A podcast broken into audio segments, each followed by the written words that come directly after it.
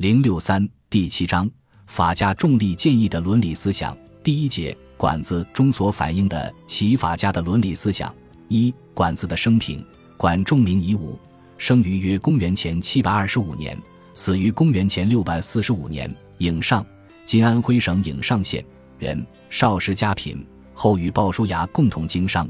他们两人的友谊，在中国伦理思想史上传为美谈，对朋友之间的关系发生了重要影响。管仲后来成为齐桓公的宰相，前后四十年，九合诸侯，一匡天下。是先秦一位著名的政治家、思想家。现存《管子》一书，经某些学者们考证，有一部分是管仲自著，如牧民、刑事、权修、乘马、七法、板法、五府、周和、八官、法禁、重令、法法、问、地图、参宦、君臣上、君臣下、正言、任法、明法、政事、治国、进藏、入国、九守等。此外，还有一部分是管仲后学依据历史资料所整理的管仲思想，现存《管子》中的不少篇章是管仲学派的学者对管仲思想的发挥。关于管仲和鲍叔牙的友谊，《史记·管晏列传》中有一段生动记载：“管仲夷吾者，颍上人也。少时常与鲍叔牙游，鲍叔之其贤。管仲贫困，常期鲍叔，鲍叔终善遇之。”不以为言，已而鲍叔使其公子小白，管仲使公子纠，及小白立为桓公，公子纠死，管仲求焉，鲍叔遂进管仲，管仲既用，任政于齐，齐桓公已罢，九合诸侯，一匡天下，管仲之谋也。《史记·管晏列传》还转引了管仲的一段自白：吾使困时，常与鲍叔甲，分财利多自语，鲍叔不以我为贪。知我贫也，吾常为鲍叔谋事而更穷困。鲍叔不以我为愚，致使有利不利也。吾常三世三谏逐于君，鲍叔不以我为不孝，知我不遭时也。吾常三战三走，鲍叔不以我为妾，知我有老母也。公子纠败，赵胡死之，吾忧求受辱。鲍叔不以我为无耻。知我不修小节而耻功名不显于天下也，生我者父母，知我者豹子也。鲍叔既尽管仲，以身下之，天下不多管仲之贤，而多鲍叔能之人也。管子内言记述了管仲辅相桓公的历史，其中也记载了鲍叔举荐管仲的言行，得管仲则设既定仪，以及管鲍交往的史事。据《韩诗外传》记载。鲍叔见管仲曰：“臣所不如管夷吾者五：宽惠柔爱，臣服如也；忠信可结于百姓，臣服如也；治理约法于四方，臣服如也；绝欲折中，臣服如也；执服鼓励于君门，使士足勇，臣服如也。”在中国伦理思想史上，传颂着许多有关友谊的道德意识，管鲍之交是其中最著名的一个。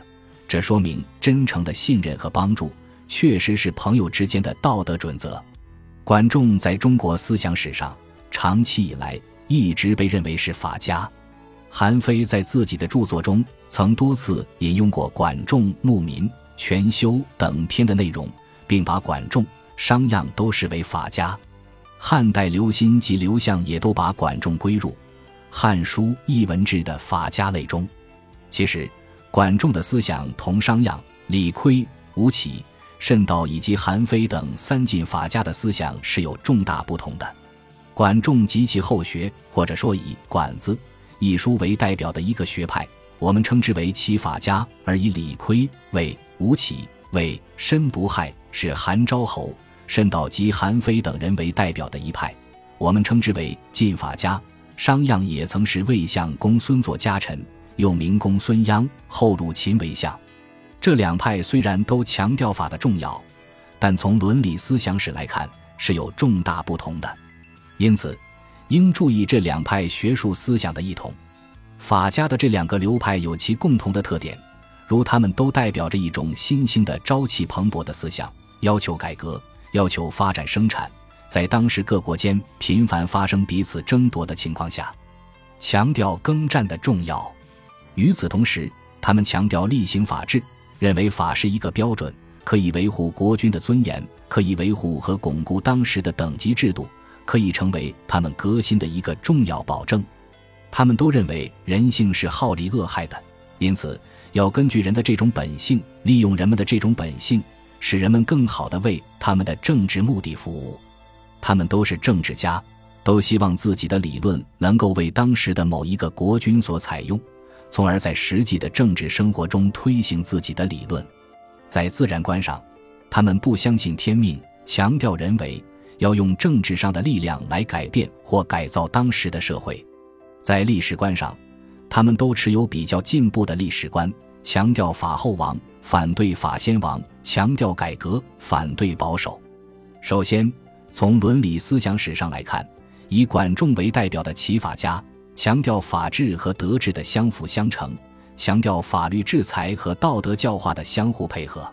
管子《全修》中说：“厚爱力足以亲之，明治理足以教之，上身服以先之。”审夺量以贤之，相治师以说道之，然后申之以县令，劝之以庆赏，镇之以刑罚。故百姓皆说为善，则暴乱之行无由治矣。他们不但没有忽视道德的作用，甚至可以说他们非常重视道德教化对于巩固社稷、治国安民的重要意义。